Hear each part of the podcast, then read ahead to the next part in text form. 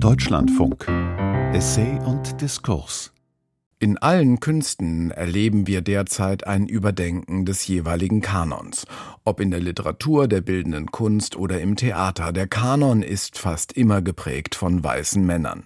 Schon wenn es darum geht, die Impulse zu erkennen, die Frauen auf die Entwicklung der jeweiligen Künste genommen haben, muss man oft lange suchen. Im Bereich der Architektur kann man jetzt eine Entdeckung machen. Hören Sie jetzt den Essay Kolossaler Kiez, die Architektin des Märkischen Viertels von Laura Helena Wurth. Das Märkische Viertel in Berlin wurde 2004 vom Berliner Rapper Sido als sein Block besungen und erlangte so innerhalb von Deutschland große Bekanntheit als Viertel, in dem das Leben sich besonders perspektivlos zeigt, in dem allerlei sonderbare Gestalten leben, in dem Drogen gedealt und Leute vermöbelt werden. Ein Viertel, das dem, was man aus dem amerikanischen Rap als Ghetto kannte, am nächsten kam. Ein Image, mit dem der damals aufstrebende Rapper aus dem märkischen Viertel spielte. Dabei war es einmal mit der Hoffnung auf ein besseres Leben für seine Bewohner geplant und gebaut worden. Ein Versprechen, das sich nicht einlösen sollte. Schon in den 1960er Jahren, während das sogenannte MV noch geplant wurde, stand es bereits in der Kritik. Man vermisste soziale Räume, Spielplätze, Kneipen, Geschäfte, Kindergärten, all die Räume, die man zum Leben braucht, wenn Wohnen mehr ist, als in seinen eigenen vier Wänden zu sitzen. 1963 begann die Planung des Quartiers als eines der modernsten Wohnviertel überhaupt. 1974 waren die letzten der 17.000 Wohnungen für rund 50.000 Menschen fertig. Mehr als 35 deutsche und ausländische Architekten waren an der Planung und Umsetzung beteiligt. Die meisten von ihnen waren so jung, dass man sicher sein konnte, dass sie nicht für die Nazis gebaut hatten. Man wollte alles neu, anders und besser machen. Unter den Architekten, die das Viertel planten, befand sich als einzige Frau auch Astra Sarina. Sie und ihr damaliger Ehemann Douglas Philip Hayner hatten Werner Düttmann, damals Senatsbaudirektor in West-Berlin, vermutlich 1960 auf ihrer Schiffspassage von den USA nach Europa kennengelernt und wurden direkt angeheuert. Sarina, 34 Jahre alt, mit amerikanischem Pass, bald darauf wohnhaft in Rom. Sie und Hayner wurden mit der Planung von 1148 Wohneinheiten beauftragt, dem größten zusammenhängenden Wohnblock des neu entstehenden Viertels. Heute weiß man, Sarinas Entwürfe wurden von den verantwortlichen Architekten Georg Heinrichs, Hans Christian Müller und Werner Düttmann immer wieder verändert und so stark bearbeitet, dass von ihren ursprünglichen Ideen eigentlich nichts übrig blieb. In einem ihrer ersten Entwürfe formt sich aus den Wohneinheiten eine Art Innenhof und ebenerdig ist eine Ladenzeile untergebracht. Das Fehlen von genau diesen sozial genutzten Räumen wurde später als größter Mangel des Märkischen Viertels identifiziert. Ein Mangel so groß, dass das Quartier sogar als komplett gescheitertes Wohnprojekt gilt. Und das schon während der Planungsphase. Die Menschen würden dort nicht richtig ankommen, hieß es. Tatsächlich vereinsamten viele, weil sie, aus ihren Altbauvierteln weggezogen, keinen Anschluss fanden. In der Presse las man von Suiziden. Doch die Herren hielten daran fest. Ein reines Wohnviertel brauche keine soziale Infrastruktur. Es liegt doch eine gewisse Ironie darin, dass genau diese sozialen Räume in Sarinas ursprünglichen Plänen vorgesehen waren und sie deren Wichtigkeit in ihrer späteren Arbeit auch immer wieder hervorhob. Während der Planungsphase wurde die Ehe von Sarina und Heiner geschieden und sie blieb allein verantwortlich. Um das Projekt abzuschließen, wurden ihr gleich zwei weitere Architekten zur Seite gestellt. Doch trotz seines frühen Ausscheidens aus dem Projekt war in einer Liste aller beteiligten Architekten, die der Senat für Bau- und Wohnungswesen noch während der Bauphase veröffentlichte, lediglich Heiner gelistet. Der Name Sarina fehlt darauf, wie der Architekturkurator Eduard Kögel schreibt. In einer weiteren Broschüre des Senats von 1975 werden alle Architekten und ihre Wohnbauprojekte ausführlich gewürdigt, die ausländischen Architekten sogar hervorgehoben. Nur Astra Sarina blieb unbenannt, schreibt Kögel. Aus der Zeit des Baus des Märkischen Viertels stammen ihre Karikaturen und Collagen. Eduard Kögel hat sie recherchiert. Sie zeigen, mit wie viel Witz sie sich gegen diese eigentliche Unverschämtheit gewehrt hat, dass man ihr als ausgebildeter und bereits preisgekrönter Architektin so wenig zutraute. Als sie den Auftrag für das Märkische Viertel annahm, hatte sie gerade als erste Frau überhaupt den hoch angesehenen Rome Prize der American Academy gewonnen und war auf dem Weg, sich dort mit einem zusätzlichen Fulbright-Stipendium ihrer Arbeit zu widmen. Sie sollte ihr Leben lang in Rom bleiben. Auf einem der Blätter zeichnete sie die drei verantwortlichen Architekten Heinrichs Müller und Düttmann als etwas unförmige und behäbige heilige drei Könige – Überschrieben ist der 1968 entstandene Comic mit Und nun beginnt die eigentliche Arbeit. Darin sind die drei heiligen Könige fleißig damit beschäftigt, Normen, Vorschriften und Forza, Kraft, in einen riesigen Fleischwolf zu kippen, dazu eine Portion Giallo, also Gelb, die Hauptfarbe des märkischen Viertels. Aber, so sagt eine Sprechblase, nur 15 Prozent, nicht mehr und nicht weniger. Aus dem Fleischwolf heraus kommen dann die einzelnen normierten, kostengünstigen Baueinheiten des Quartiers. Geiz, Kleingeistigkeit, das akribische Festhalten an Vorschriften und Normen kritisierte sie mit diesem Comic. Ein architektonisches Bürokratentum, das das Einhalten und Befolgen von Regeln über das menschliche Bedürfnis stellt. Dennoch wurde das Projekt pünktlich und fertig abgeliefert, wie sie sich später erinnerte. Dazu notierte sie konsterniert, dass sie dadurch weder reich noch berühmt geworden wäre. Vielleicht eines der Versprechen, das man ihr gemacht hatte. Einer der behäbigen drei Könige attestiert ihr in dem Comic, während er die Kurbel des Fleischwolfs dreht, dass sie nicht sehr begabt dafür sei. Ob für die Architektur selbst oder das Einhalten von Vorschriften bleibt offen. Das, was Sarina passiert ist, stellt eine Architekturwelt dar, die von Männern für Männer errichtet wurde. Kein Wunder also, dass man leicht denkt, der Kanon der Architektur wird nur von Männern bestimmt. Sicherlich gab es Frauen, die die Architektur beeinflusst haben. Doch ihre Bautätigkeit und ihr Einfluss wurden nicht kanonisiert, nicht festgehalten, der Nachwelt nicht vermittelt. Höchstens als leuchtende Ausnahmeerscheinung, nur selten als gleichberechtigte Teilnehmerin am Diskurs.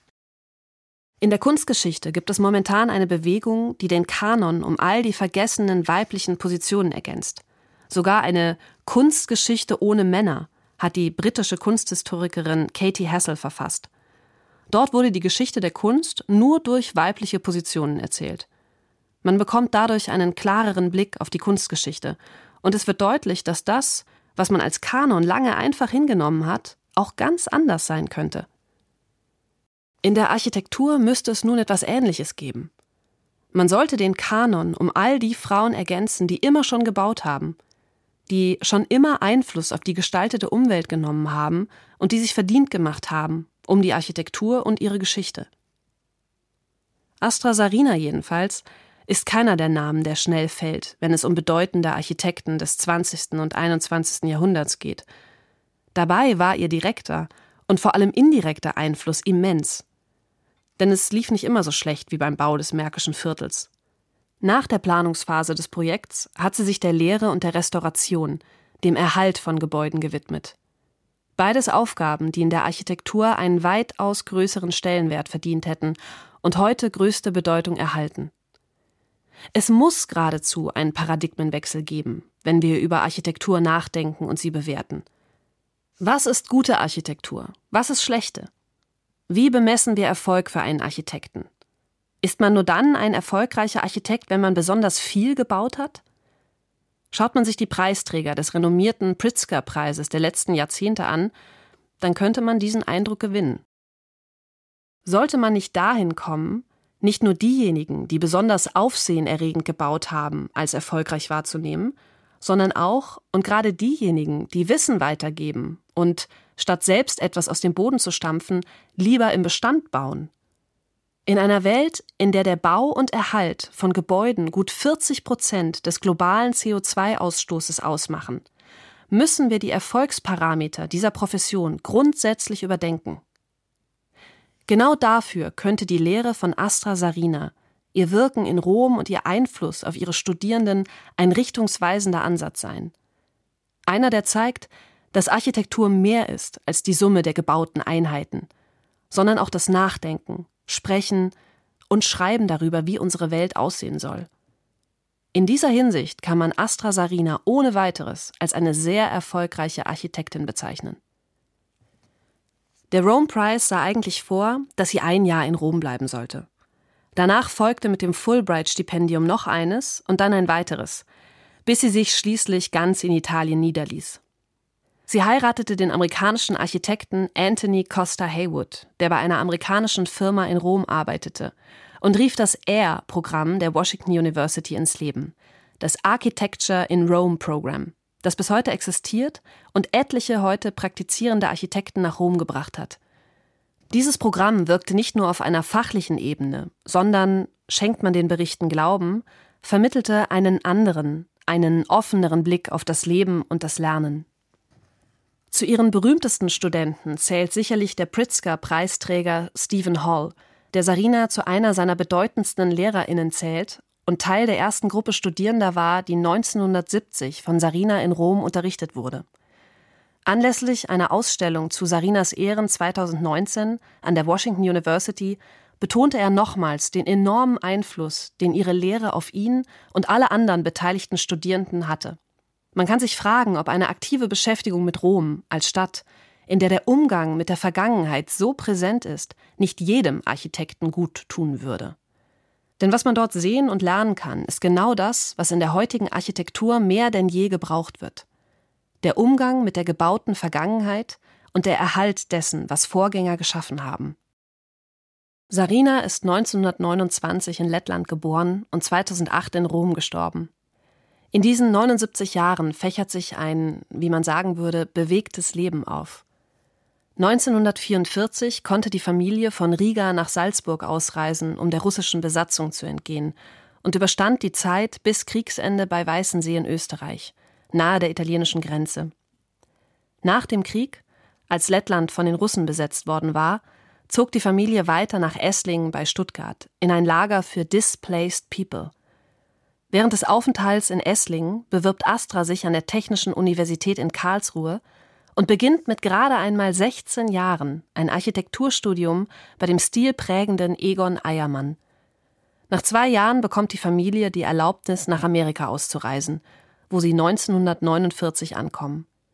Zunächst leben sie in der Nähe von Seattle auf dem Land. Obwohl der Vater ausgebildeter Ökonom war, hatte er bei der Einreise angegeben, Bauer zu sein – weil er wohl dachte, dass man im Amerika der 1950er Jahre nur wenig mit einem lettischen Wirtschaftswissenschaftler anfangen könnte. Das alles notiert Sarinas ehemalige Studentin Betty Terrell in einem Heft, das sie 2019 für eine Konferenz anfertigt, bei der sie über Sarinas Resilienz spricht. Nach einem Jahr erfolglosem Kohlanbaus zieht die Familie nach Washington – und Sarina beendet ihr Grundstudium an der Washington University School of Architecture in Seattle 1953 mit Auszeichnung. Zur Fortführung bewirbt sie sich in Harvard, am Massachusetts Institute of Technology, dem MIT, und am Illinois Institute of Technology, den renommiertesten Architekturuniversitäten des Landes, wenn nicht der Welt. Sie wird an allen angenommen und entscheidet sich für das MIT, wo sie 1956 wieder mit Auszeichnung abschließt. Anschließend arbeitet sie vier Jahre lang für das Büro des Architekten Minoru Yamasaki, der später den Bau des World Trade Centers verantwortete. Sie bewirbt sich für den Rome Prize und das Fulbright-Stipendium, gewinnt beides und zieht 1960 nach Rom, wo sie ihr Leben lang bleibt. Trotzdem hat sie eine enge Verbindung nach Amerika. Sie fährt regelmäßig zurück und unterrichtet ab 1965 als Visiting Lecturer an der Washington University. Sie pendelt irgendwann so regelmäßig zwischen beiden Orten, dass sie keine Kleidung mehr mitnimmt, wenn sie fährt, sondern nur Unterlagen und Bücher. Alles andere hat sie an beiden Orten.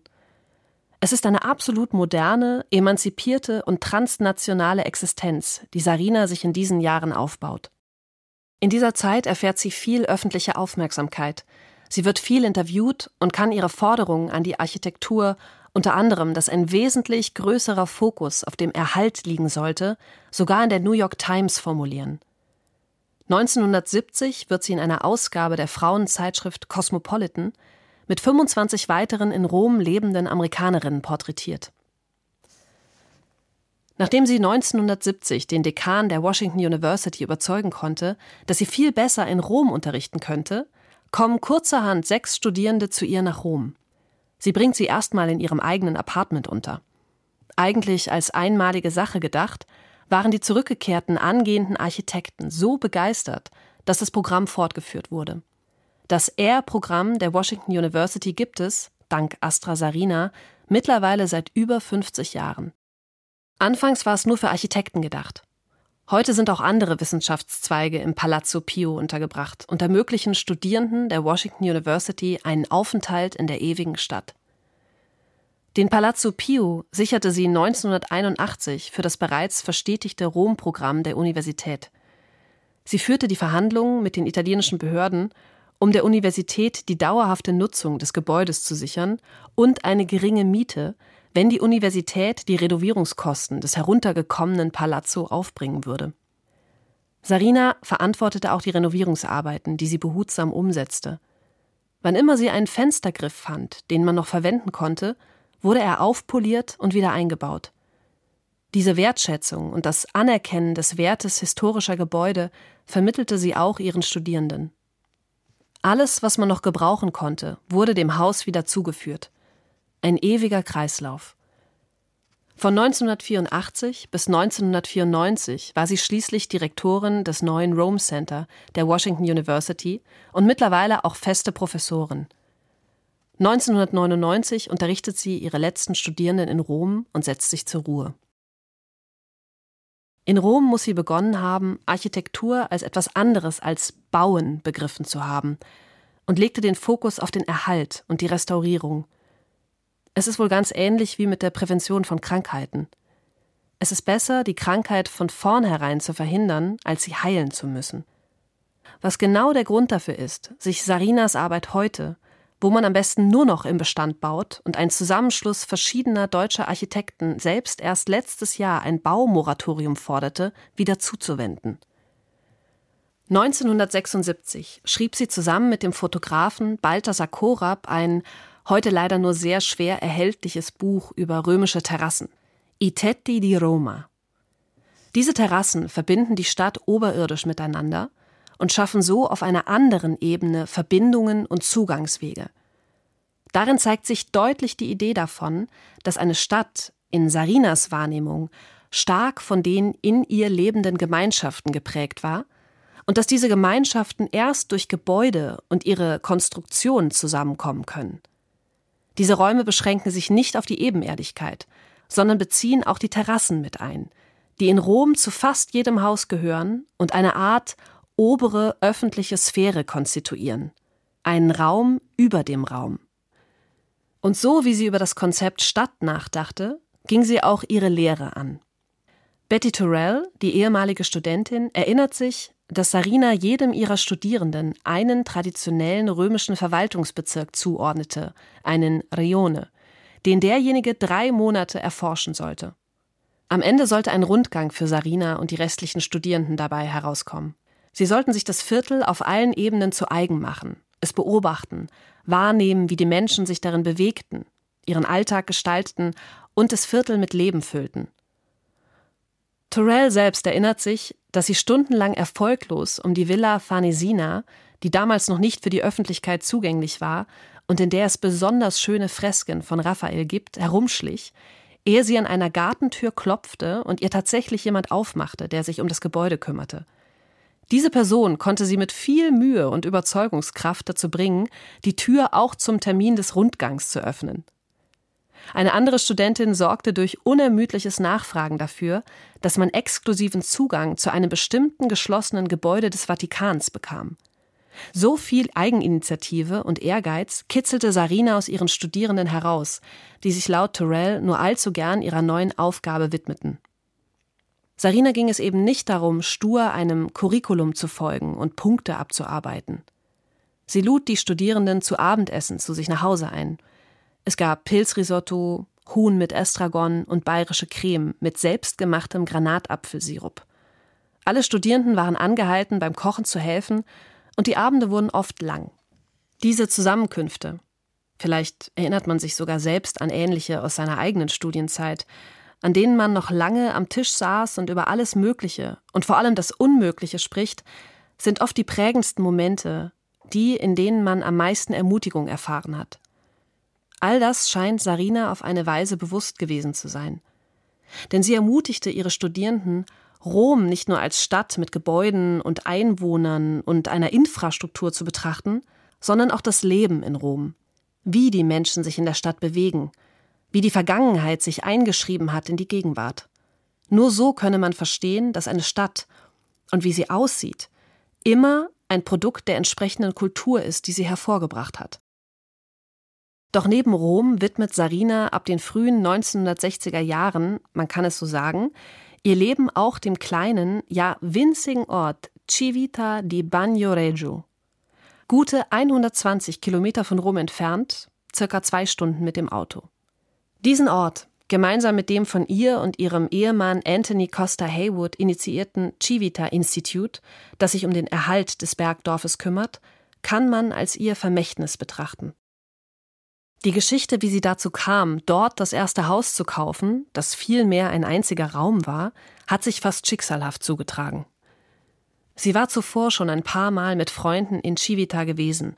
Diesmal, es ist 1961, machte sie einen Ausflug mit ihrer Schwester, die sie gerade besuchte, und einem befreundeten amerikanischen Architekten.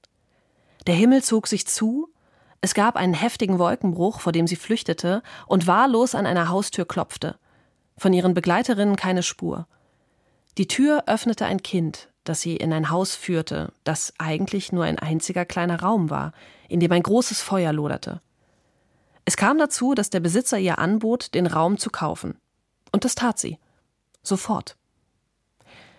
Sie begann, den verbliebenen Familien in dem kleinen Ort mit Restaurierungen und dem Erhalt ihrer Häuser zu helfen und involvierte 1976 auch ihre Studierenden mit einem eigenen Programm der Washington University für italienische Bergdörfer.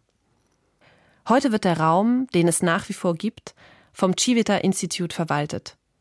Unter anderem Stephen Hall hat die Gründung großzügig unterstützt. Das Northwest Institute for Architecture and Urban Studies in Italy, heute nur noch Civita Institute, ist zwischen Civita und Seattle angesiedelt und widmet sich nach wie vor dem Erhalt Civitas. Wie viele kleine italienische Bergdörfer war auch Civita kaum noch bewohnt, als Sarina in den frühen 1960er Jahren dort ankam. Ursprünglich lebten einmal rund 2500 Menschen in dem von den Etruskern auf weichem Tuffstein erbauten Ort, der auf einem Berg gelegen die umliegenden Felder überblickte. Nach dem Zweiten Weltkrieg und dem Einsetzen der Industrialisierung, die den Menschen dort kaum noch Arbeitsmöglichkeiten bot, waren es schließlich 1970 nur noch zwölf. Es gab keine Heizung, keine Wasserversorgung. Sarina war die erste, die in dieser von der Moderne bislang unberührten Stadt ein funktionierendes Badezimmer hatte. Sie begann mit den übrig gebliebenen Familien ihre Häuser zu restaurieren, immer mit den Mitteln, die gerade zur Verfügung standen. Eine Sisyphus-Aufgabe, weil Civita immer wieder von Erdrutschen heimgesucht wird, die Teile der Häuser und des Grundes abtragen. Bröselig wie ein frischer Ricotta, sagte ein Bewohner einmal. Es wurde Sarinas Lebensaufgabe, diesen Ort zu erhalten, zu erforschen und mit den Bewohnern zu erneuern. Anhand Civitas kann man sehen, wie sich Gegenwart und Vergangenheit verbinden lassen, wie man Altes erhalten und trotzdem das Neue einziehen lassen kann. Gemeinsam mit ihren Studierenden, die alle teilweise auch in Civita lebten, versuchte man herauszufinden, wie eine Stadt, in der die Zeit stehen geblieben ist, wieder in die Gegenwart geholt werden kann. Es gibt etliche dieser kleinen Bergdörfer in Italien, die fast alle kaum noch bewohnt und davon bedroht sind, irgendwann einfach zu verschwinden, wenn man sie sich selbst überlässt. Sarina hat Civita zum Stellvertreter dieser Dörfer gemacht und sich immer wieder bemüht, den Ort als UNESCO-Weltkulturerbe zu listen. Bis heute nicht erfolgreich. Der letzte Versuch wurde 2021 unternommen. Immerhin war Civita 2006 auf der Liste der 100 bedrohtesten Monumente der Welt. Heute ist Civita auch eine Touristenattraktion, die von Reisebussen angefahren wird. Bis zu 3000 Touristen schieben sich an einem Tag über die schmale Brücke, über die man die Stadt nur zu Fuß erreichen kann. Doch wenn die Touristen nach 19 Uhr weg sind, sind die Einwohner unter sich. Die New York Times berichtete in einem Artikel von ruhigen Abendessen in privaten Gärten und einer gemütlichen, vertrauten Atmosphäre zwischen den Einwohnern und denjenigen, die zugezogen sind. 2008 starb Astra Sarina mit 79 Jahren. Ihr Grab ist in Civita. Sie hinterließ eine ganze Stadt und mehrere Generationen junger Architektinnen und Architekten, die dank ihr gelernt haben, dass Architektur weit mehr als Bauen ist. Auch durch Geschichten wie die von Astra Sarina lässt sich der Mythos, dass es in der Vergangenheit bis auf wenige leuchtende Ausnahmen schlicht keine Frauen in der Architektur gegeben hätte, widerlegen. Vielleicht haben nur viele ihre aktive Bautätigkeit eingestellt, weil sie ähnliche unerfreuliche Erfahrungen wie Sarina in Berlin gemacht haben. Damit haben sie aber gleichsam, wenn auch wohl unfreiwillig, eine heutige Entwicklung der Architektur vorhergesehen. Eine, bei der es nicht mehr so sehr um das Bauen selbst, sondern vielmehr um das Denken und alles drumherum geht. Gerade erst hat die schottisch-ghanaische Architektin Leslie Loco, die die vergangene Architekturbiennale in Venedig kuratierte, die Reba Royal Gold Medal für Architektur erhalten. Ein Preis, der vom englischen Monarchen persönlich an Architekten vergeben wird, die sich besonders um die Architektur und ihre Vermittlung verdient gemacht haben. Das einzige Gebäude, das Loco gebaut hat, ist ihr eigenes Wohnhaus in Accra. Ihr Verdienst liegt also vielmehr in der Lehre und der Vernetzung von jungen Architektinnen und Architekten durch das von ihr gegründete African Futures Institute. Sie hat einmal gesagt, als sie mit dem Dekan der Uni von Johannesburg sprach und sie sich fragten, warum so wenig afrikanische Studierende in dem Architekturprogramm waren, dass sie diese Architekten nicht suchen und finden, sondern ausbilden, also selber machen müssten. We don't have to find them, we have to make them, sagte sie. Und ganz ähnlich ist wohl Sarina die Ausbildung der Architekten in Rom angegangen. Es geht nicht nur darum, jemanden mit den nötigen technischen Fähigkeiten auszustatten, um einen Auftrag fristgerecht und kostengünstig abzuliefern, sondern den Raum zu schaffen und die Welt dann vielleicht auch ganz anders zu denken. Dafür braucht es Ermutiger, die oftmals die wichtigsten Personen in der professionellen Karriere von Menschen sind. Loco verkörpert diese Art des neuen Architekten. Schaut man noch einmal zurück, dann sieht man, dass auch große Architekten, Architekten, die von anderen oft als große Vorbilder genannt werden, gar nicht selbst gebaut haben. Jona Friedmann wäre einer davon. Gebaut hat er letztendlich nichts. Aber er hat die Nachverdichtung der Stadt mit seiner 1958 entwickelten Ville Spatiale genauestens erdacht und geplant. Jeder Zwischenraum würde genutzt. Man würde die Stadt in die Höhe verdichten, nicht in die Breite, wo man Böden versiegeln und die Natur zerstören müsste. Wie bei Sarina würde in seiner Version einer neuen Stadt nichts abgerissen, sondern alles erhalten werden. Diese Ideen schleichen sich ein in die Arbeit praktizierender Architektinnen und Architekten und gelangen so, hoch verdünnt, dann doch in die Welt. Die Idee von Friedmann findet sich beispielsweise auch in der Architektur des Australiers Liam Young, der seine Art zu arbeiten spekulative Architektur nennt und sie mit Hilfe von Computerspieltechnologien baut. Laut Young haben wir die technischen Mittel, um den Klimawandel zu stoppen. Wir brauchen nur noch die gesellschaftliche Akzeptanz, sie umzusetzen. Dafür tragen auch Architekten und die Baubranche Verantwortung. Seine ätherischen Welten kann man in Videos ansehen, die er auch in Kunstausstellungen präsentiert und die es so schaffen, in vielen verschiedenen Sphären präsent zu sein. Man bemerkt, langsam aber sicher gibt es ihn, den Paradigmenwechsel. Und sicherlich ist ein Blick zurück in eine Architekturwelt hilfreich, die wesentlich mehr Perspektiven hat als die, die bislang im Kanon erhalten sind.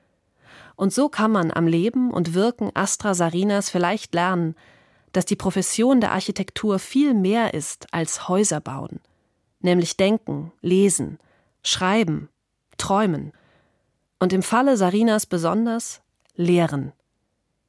Genau dadurch schafft man gedankliche Räume, und vielleicht sollte das Schaffen dieser gedanklichen Räume die wichtigste Aufgabe eines Architekten sein.